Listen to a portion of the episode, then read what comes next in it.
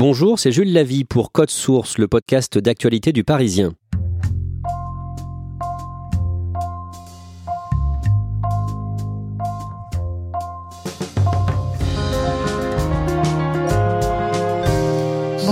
C'est la première fois que Roman Polanski est accusé en France. Roman Polanski, accusé de viol pour la première fois par une Française.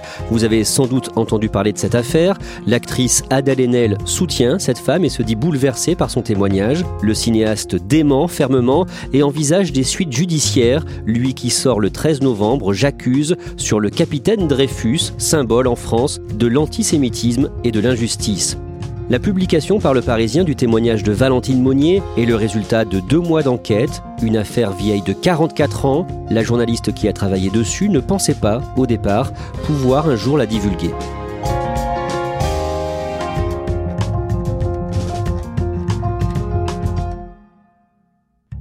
À mes côtés, Catherine Ball, journaliste au Parisien depuis 2003. Catherine Ball, vous entendez parler pour la première fois de cette histoire en septembre par un mail. Tout à fait. Je reçois un mail mi-septembre de quelqu'un avec qui j'étais en contact euh, pour le travail, qui n'est pas journaliste, qui me dit J'ai une amie qui a été violée par Roman Polanski en 1975, qui a écrit une tribune dans laquelle elle le raconte, et qui voudrait publier cette tribune dans Le Parisien. Et dans ce mail, il y a en pièce jointe la tribune. La tribune est intitulée La vérité sortant du puits.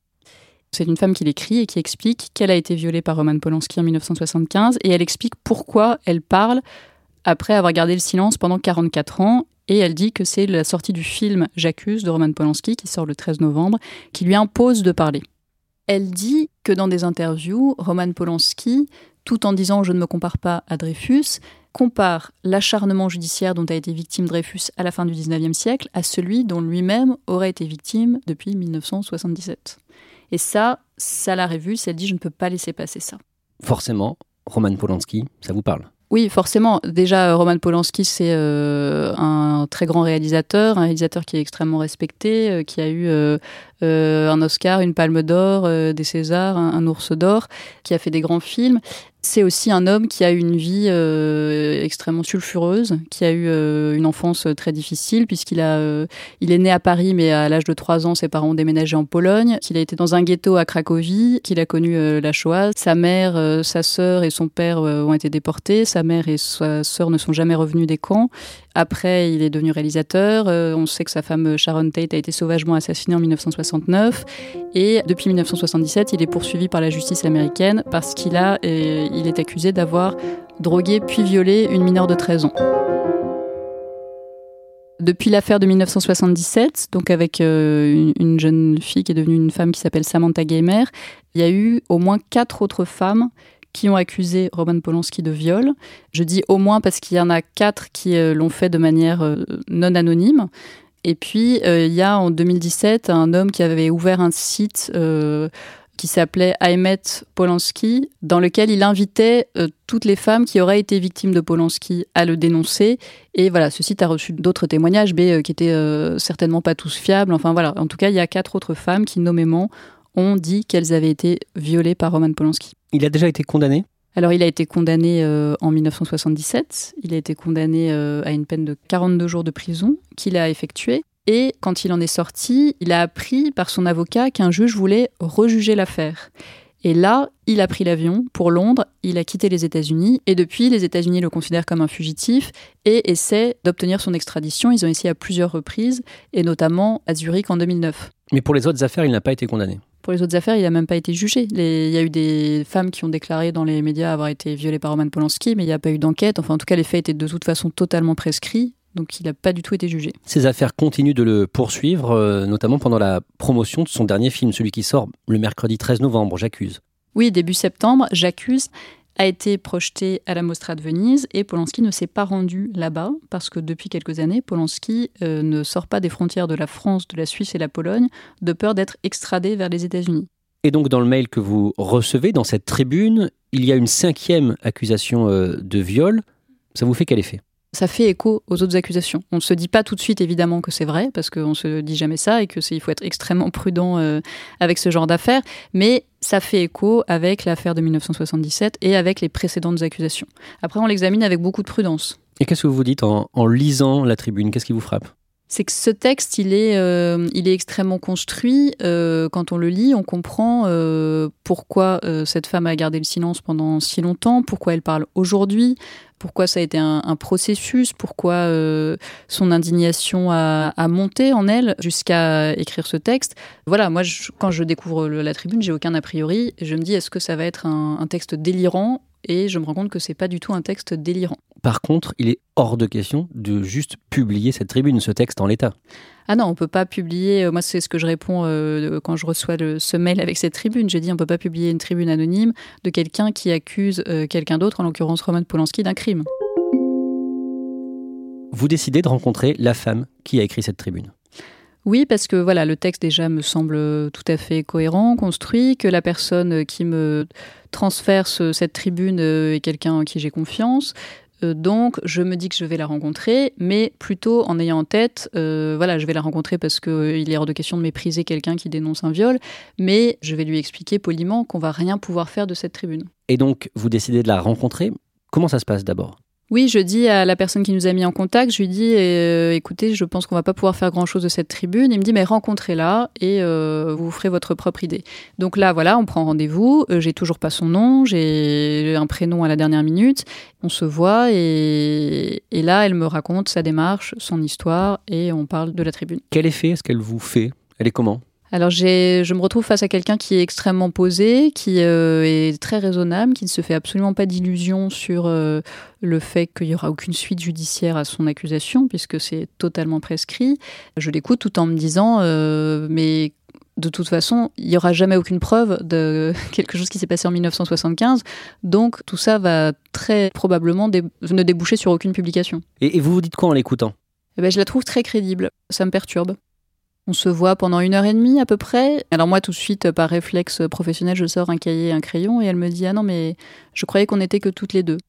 Je me dis Bon, ok, c'est donc un premier contact. Euh, elle a besoin qu'il y ait hmm. une confiance qui s'installe. Donc, je laisse tomber euh, mon crayon et mon, et mon cahier et euh, juste je l'écoute. Là, elle me raconte pourquoi elle a écrit sa tribune, elle me raconte les faits en détail, les faits qu'elle dénonce en 1975, et elle me montre des courriers officiels qu'elle a écrits.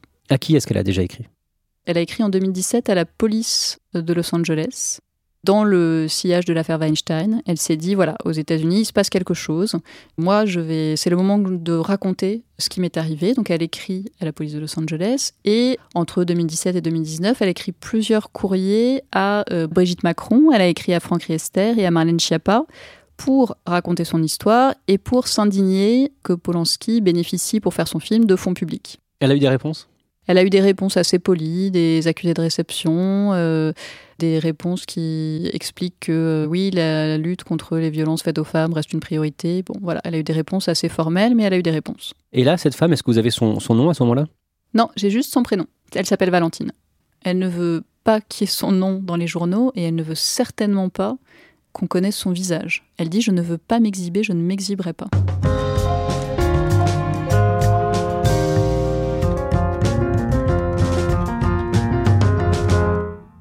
Et là, Valentine vous raconte ce qui s'est passé selon elle en 1975. Voilà, elle euh, sait que euh, de toute façon, elle ne pourra pas échapper à ce récit, puisque voilà, elle, son objectif, c'est de publier cette tribune, c'est d'élever le débat. C'est une démarche qui est euh, personnelle, mais qui est aussi engagée, militante. Mais voilà, pour avoir ce discours-là, il faut qu'elle raconte les faits. Et là, je sens que cette femme qui est extrêmement posée, extrêmement raisonnable, réfléchie, euh, je sens qu'il y a quand même, euh, c'est pas du tout anodin, 44 euh, ans après, pour elle, de reparler de ce qui se serait passé ce jour-là. Les faits, selon elle, se sont produits pendant l'hiver 1975 en Suisse. Alors, ce qui peut paraître très étonnant, c'est que cette femme ne se souvient plus, quand je lui demande, voilà, le principe du journalisme, c'est où, quand, quoi. je lui dis, quand est-ce que ça s'est passé? Et elle me dit, à l'hiver 1975. Enfin, elle me dit en 1975 et nous skions. Donc, je suppose que c'était l'hiver, mais elle ne se souvient plus de la date. Et après, elle m'explique que de ce, séjour euh, qui a viré au cauchemar, selon elle, chez Roman Polanski, elle a des souvenirs très précis et puis elle a quelques blackouts. C'est-à-dire que sa mémoire a effacé des petits bouts de l'histoire et euh, la date, elle ne s'en souvient pas précisément. Mais c'était à l'hiver 75. Et de quoi elle se souvient? Ce dont elle se souvient, c'est qu'elle s'est retrouvée à Stadt, dans le chalet de Roman Polanski, par l'intermédiaire d'une amie qu'elle a rencontré à Paris, elle pense dans une soirée, elle se souvient plus très bien.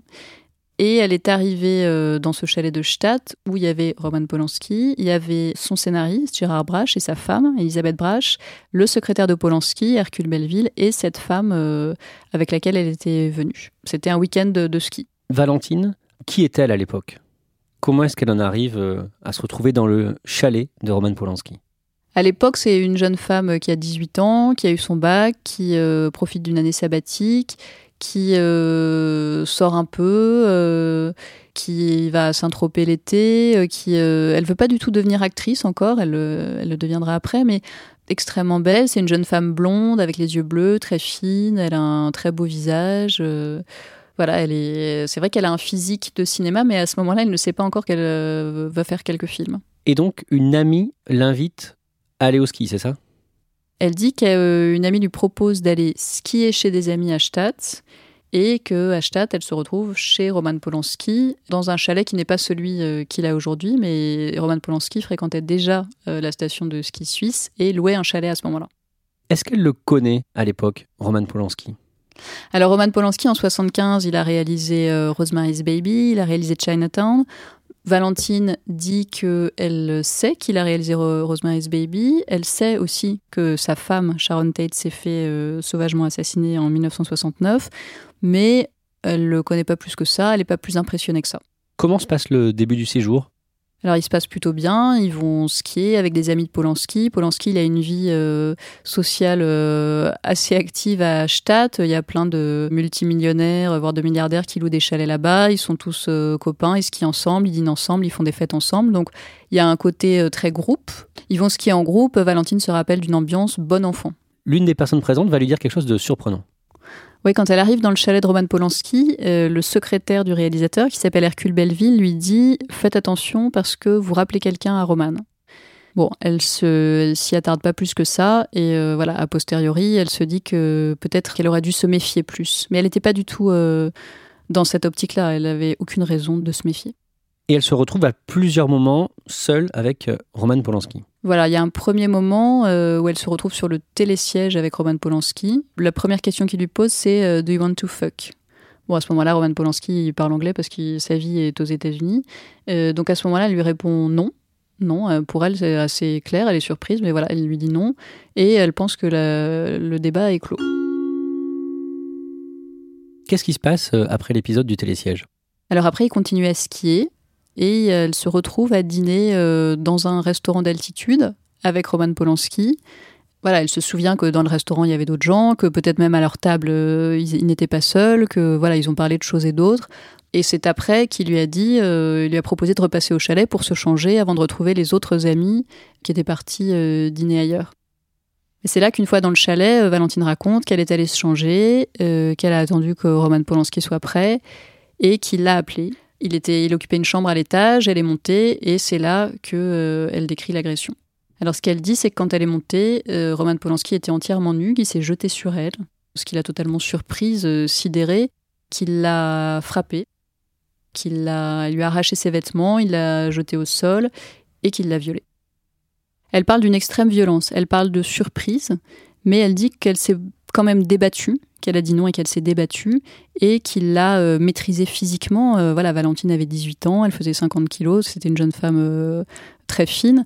Lui, il avait 42 ans. Roman Polanski, il est petit, mais il était athlétique. voilà, il aurait pu être champion de ski. Enfin, c'était, il était assez fort. Elle se souvient en tout cas qu'elle s'est sentie totalement dominée physiquement et euh, elle décrit un viol particulièrement brutal. Dans sa tribune, elle dit Il m'a fait subir toutes les vicissitudes.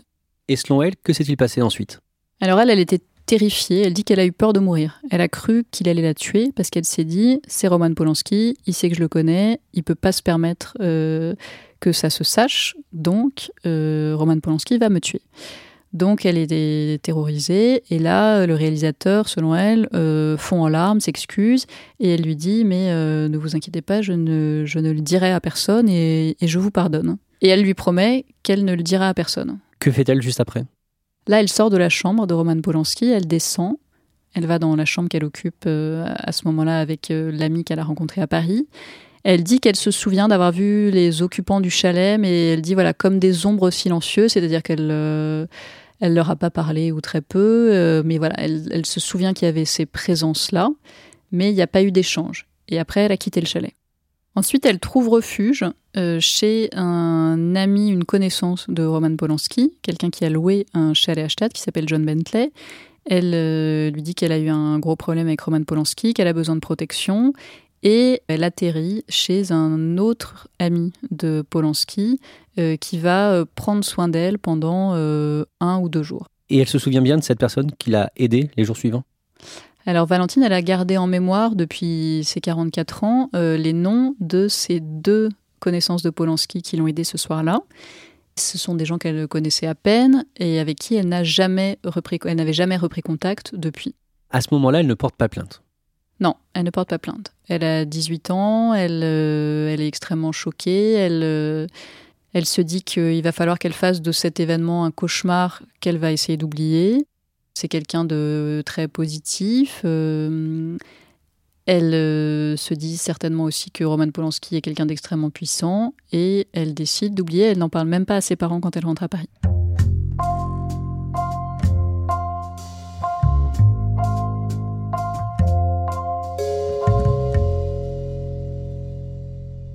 Voilà le récit que vous fait euh, celle qui se fait appeler à ce moment-là Valentine. Qu'est-ce que vous vous dites? Euh, moi, je me dis que c'est très cohérent, mais qu'elle ne peut pas du tout prouver euh, ce qu'elle dit. Donc, je me dis, eh bien, malheureusement, c'est peut-être vrai, mais on va pas pouvoir publier ce qu'elle raconte. Et ce qu'elle raconte, en tout cas, ressemble à une autre accusation de viol qui a été rendue publique contre Roman Polanski? Il y a eu une accusation euh, par une, une ancienne actrice allemande qui s'appelle Renate Langer, une accusation de viol contre Roman Polanski. Cette femme dit qu'elle a été violée par le réalisateur dans son chalet de Stadt en 75. J'imagine que journalistiquement, c'est très difficile de traiter une affaire comme ça avec des faits qui remontent à il y a 44 ans. Oui, parce que il y a évidemment pas de preuves. Dans les cas de viol, c'est quand même très rare qu'il y ait des témoins directs. Il y avait personne dans la chambre euh, avec Valentine et Roman Polanski ce, soir-là.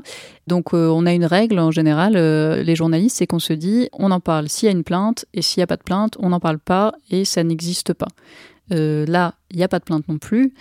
Et en même temps, il n'y a pas de plainte, mais il y a eu des démarches, il y a eu des lettres envoyées. Elle en a parlé à des gens autour d'elle. C'est pas comme si on avait affaire à quelqu'un qui tout d'un coup dit j'ai été violée par Roman Polanski en 1975 et personne n'en a jamais entendu parler.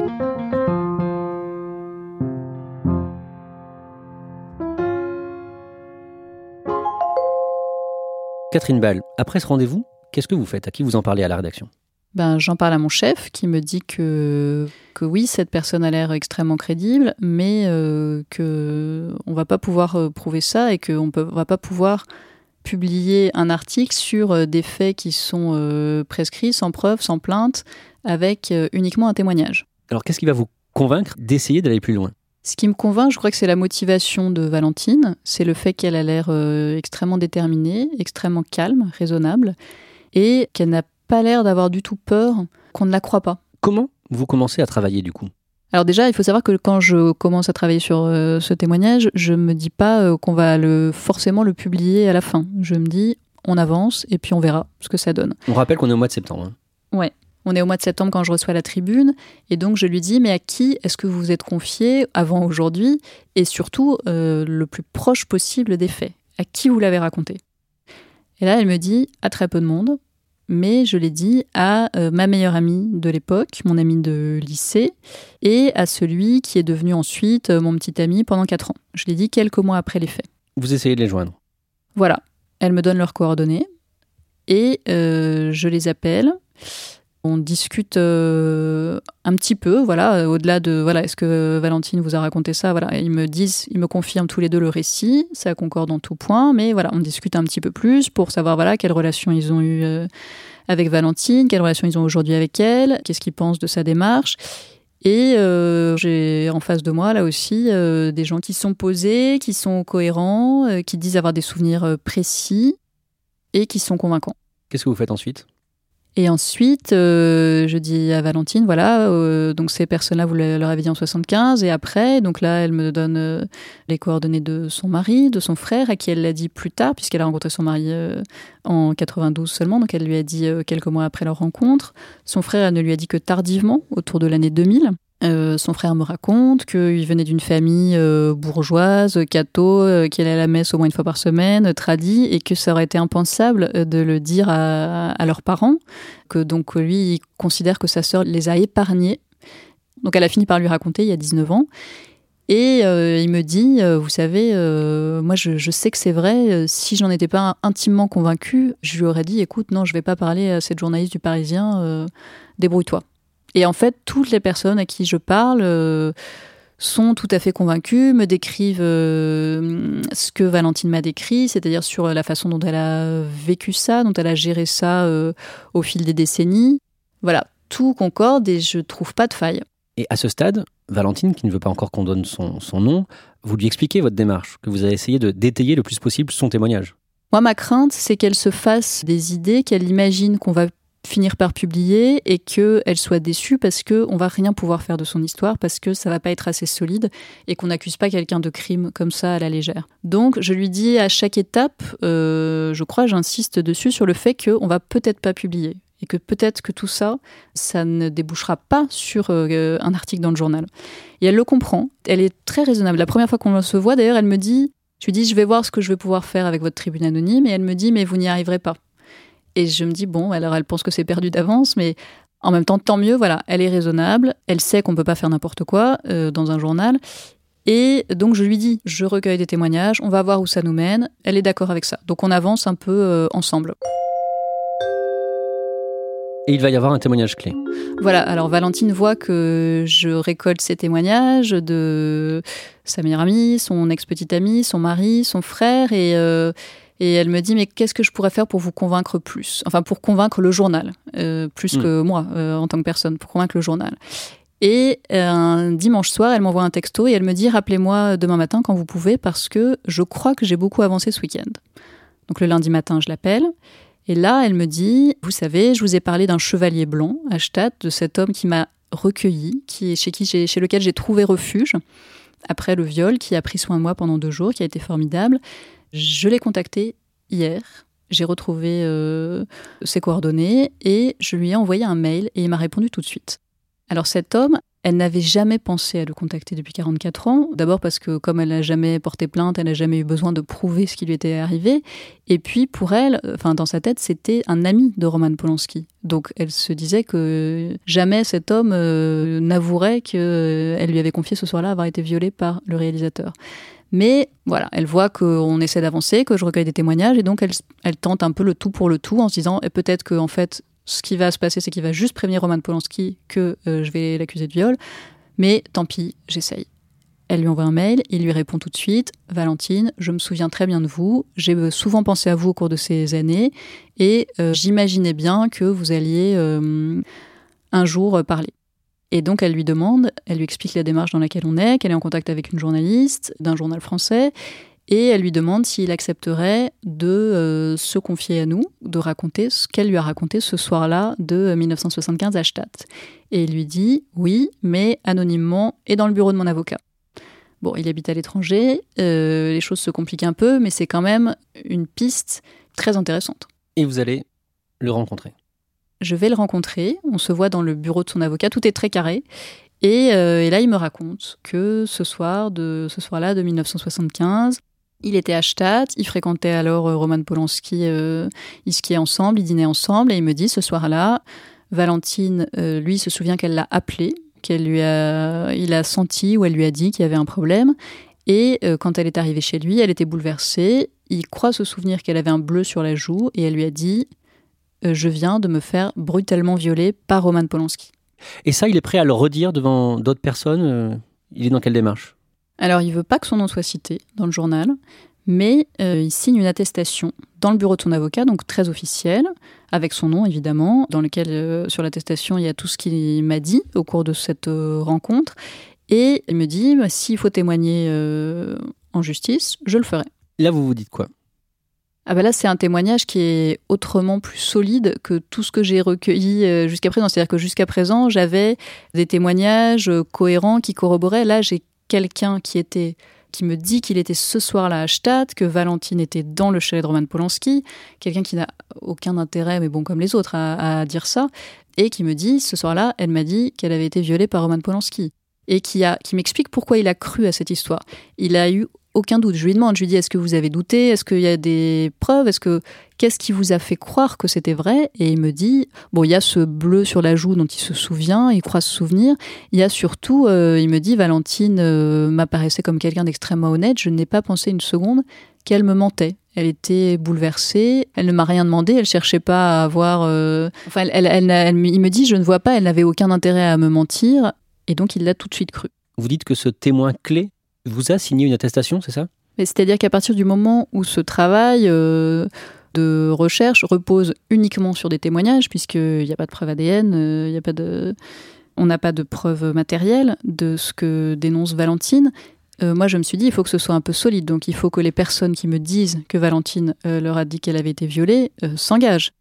Donc je fais signer à chaque témoin un papier sur lequel ils attestent qu'ils ont dit les propos qu'ils m'ont tenus et donc ce témoin, qui était à Stadt en 1975, fait la même chose, signe un papier, c'est même lui qui le propose tout de suite. Il dit voilà, moi je veux pas que mon nom soit cité, mais pour moi c'est important que ce soit officiel, que mon témoignage soit officiel, donc je signerai un papier.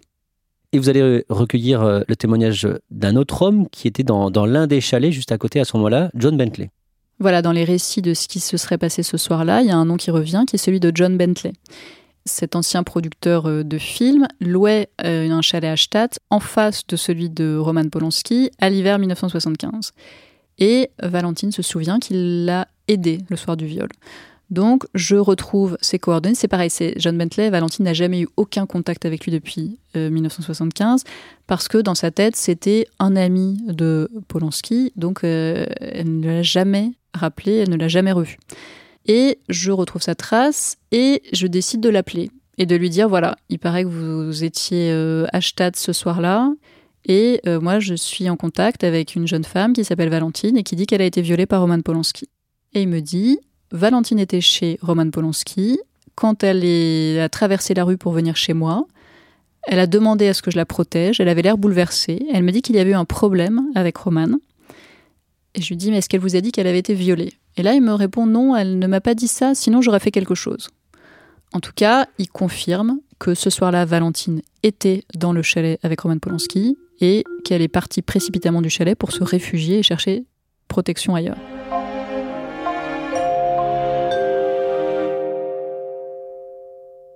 Là, on est le lundi 4 novembre. À ce stade, est-ce que vous êtes certaine de pouvoir publier dans le Parisien votre enquête? Non, pas du tout, parce que euh, c'est évidemment pas moi qui prends la décision de la publication. Mais là, je considère que j'ai réuni suffisamment d'éléments pour aller voir mon chef et euh, la direction de la rédaction. Stéphane Albouy, le directeur de la rédaction. Voilà, tout à fait. Et là, qu'est-ce qui se dit? Comment vous décidez concrètement? Eh ben là, je dis à Stéphane Albouy qu'il faut qu'on se voit, que j'ai avancé dans mon enquête. Il est au courant, on s'est déjà on s'est parlé à plusieurs étapes euh, de cette enquête, de cette affaire. Et donc, on organise une réunion et je lui présente, ainsi qu'à d'autres personnes du journal avec, à des niveaux hiérarchiques différents, je lui présente les éléments que j'ai recueillis.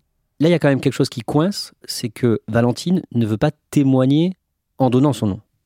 Non, elle ne veut pas donner son nom et elle ne veut pas qu'on publie de photos d'elle, en dehors d'une photo euh, de dos aujourd'hui, euh, mais elle ne veut pas s'exhiber, comme elle dit. Elle veut juste donner euh, quoi son prénom? Elle, veut, elle accepte de donner son prénom et l'initiale de son nom de famille. Et quelques heures plus tôt, le dimanche 3 novembre, Mediapart vient de publier son enquête et le témoignage d'Adèle Haenel, qui accuse le cinéaste Christophe Ruggia d'agression sexuelle quand elle était très jeune. Est-ce que ça joue sur euh, votre enquête? Alors on se dit que c'est un peu une coïncidence au moment où nous, voilà, on travaille sur euh, une affaire de viol de la part d'un réalisateur. Il y a cette affaire, euh, cette, cette interview d'Adèle Haenel qui fait beaucoup de bruit qui émeut beaucoup dans le milieu du cinéma, mais aussi ailleurs. Voilà, tout ça c'est dans la foulée de MeToo, donc on se, on se dit, voilà, il y a hum, cette petite coïncidence et en même temps, euh, il y a un vrai mouvement de fond, il y a une libération de la parole qui est en train de se faire. En tout cas, ce témoignage d'Adèle Haenel va avoir une influence sur Valentine, qui vous parle depuis la mi-septembre. Valentine est totalement bluffée par le courage et le cran d'Adèle Haenel, qui euh, s'exprime, qui dit tout, qui s'exprime dans une interview vidéo extrêmement euh, sincère et poignante. Et là, euh, Valentine me dit, si la levée de mon anonymat est une condition indispensable à la publication, alors si c'est absolument nécessaire, en dernier recours, je suis d'accord pour que vous mettiez mon nom. Et donc elle accepte en me disant bien sûr, je préférerais rester anonyme, je préférerais que mon, nom de famille, euh, il n'y en ait que l'initiale, mais si sans mon nom, ce sujet ne paraît pas, alors je suis prête à donner mon nom. Et elle s'appelle? Et elle s'appelle Valentine Monnier. Après la publication de votre article, Catherine Ball, il y a eu beaucoup de réactions. Vous le saviez qu'il y aurait beaucoup de réactions oui, on savait que ça ferait réagir parce que Roman Polanski est évidemment un réalisateur euh, extrêmement connu, extrêmement respecté, euh, qui a aussi une image sulfureuse. On ne savait pas trop euh, dans le milieu du cinéma comment ce témoignage serait perçu, parce qu'il faut savoir qu'il est euh, extrêmement soutenu. Roman Polanski, c'est quelqu'un qui sort un film aujourd'hui à 86 ans avec un budget euh, aux alentours de 20 millions d'euros, avec un casting assez impressionnant. Jean, Dujardin. Louis Garrel. donc voilà, on savait que le sujet ferait du bruit. Après, on ne savait pas comment le cinéma allait réagir et comment l'opinion publique allait réagir.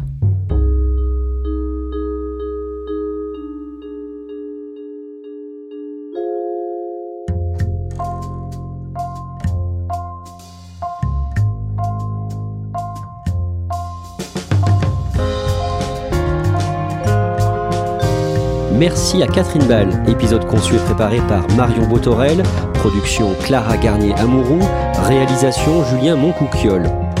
Code Source est le podcast d'actualité du Parisien. Nous sommes disponibles sur leparisien.fr, toutes les applications de podcast, mais aussi Deezer et Spotify. Et vous pouvez nous écrire code source at leparisien.fr.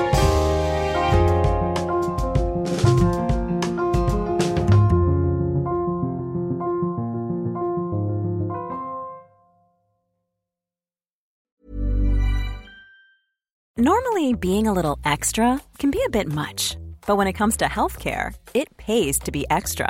And United Healthcare makes it easy with Health Protector Guard fixed indemnity insurance plans. Underwritten by Golden Rule Insurance Company, they supplement your primary plan, helping you manage out of pocket costs without the usual requirements and restrictions like deductibles and enrollment periods. So when it comes to covering your medical bills, you can feel good about being a little extra. Visit uh1.com to find the Health Protector Guard plan for you.